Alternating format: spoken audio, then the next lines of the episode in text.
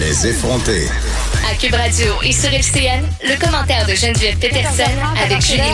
Cube Radio. À Cube, Geneviève Peterson en direct de ses studios. Salut Geneviève. Salut Julie. Bon, alors je sais que tu viens du Saguenay. Tu es toi-même une motoneigiste aguerrie depuis, euh, depuis toujours finalement. Et cette randonnée euh, qui a tourné au drame, on le rappelle, un mort et toujours cinq motoneigistes qui sont portés disparus. L'annonce qu'a faite aujourd'hui la ministre du Tourisme, les entreprises euh, en tourisme qui devront, si elles veulent continuer d'avoir des subventions de Québec, offrir une formation à leurs guides et au tourisme. Est-ce que ça va changer quelque chose selon toi? Ben bon, c'est sûr qu'on peut, on spécule en ce moment sur ce qui s'est passé dans, dans, dans cette tragédie-là. On cherche encore cinq personnes. Euh, le guide, malheureusement, a trouvé la mort. Euh, il avait 42 ans. Et hier, moi, je me demandais vraiment beaucoup c'était qui cette personne-là, parce qu'on cherche toujours c'est la faute à qui?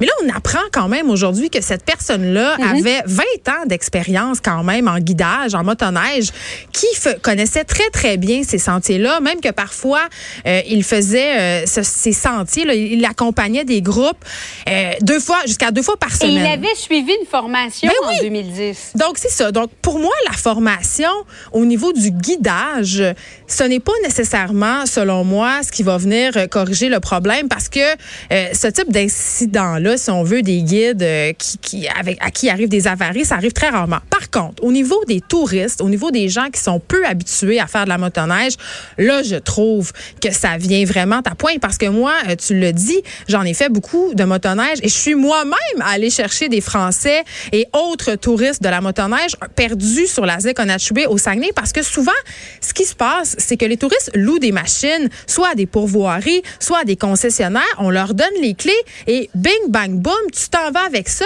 Ce sont des machines, un, très, très puissantes. Certains modèles vont jusqu'à 200 km heure. Ce sont de véritables petites bombes. Et en plus, là, tu es amené à aller te promener en hiver, en forêt, dans des sentiers qui sont ba- balisés, pardon, mais pas nécessairement, c'est pas clair pour tout le monde. Il peut neiger. Donc, le problème, selon toi, c'est la méconnaissance du terrain, là. Ben, la méconnaissance du terrain, un, mais aussi, euh, on sous-estime les dangers de la forêt en hiver et aussi les espaces parce que remettez-vous dans la peau d'un Français qui arrive ici, c'est inconcevable dans sa tête qu'il y ait de si grands espaces, c'est-à-dire que parfois, entre deux points, il y a genre 700 kilomètres. Tu sais, donc, eux, ils pensent qu'ils s'en vont se promener et que s'ils se perdent, c'est pas grave, ils vont trouver refuge dans un chalet, mais c'est pas ça. Et, Non, non. et à chaque hiver, malheureusement, il y a des morts, il y a des blessés. Et là, on n'a pas encore parlé euh, du fait que parfois, quand on est dans les on a l'impression que les lois de la vie civile ne s'appliquent pas. Donc, beaucoup de vitesse, beaucoup d'alcool. Et comme je disais tantôt, Julie, ce sont des machines excessivement puissantes. Des fois, les gens font de la vitesse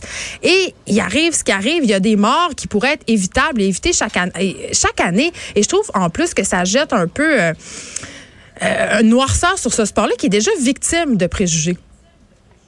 Et qui amène beaucoup d'argent aussi dans la région du Saguenay. Ben oui. Le problème, dans ce cas-ci, de toute évidence, a été de faire du hors-piste. Merci beaucoup, Geneviève. Merci. Bon après-midi. Merci. Au plaisir. De 13 à 15, les effrontés. Cube Radio.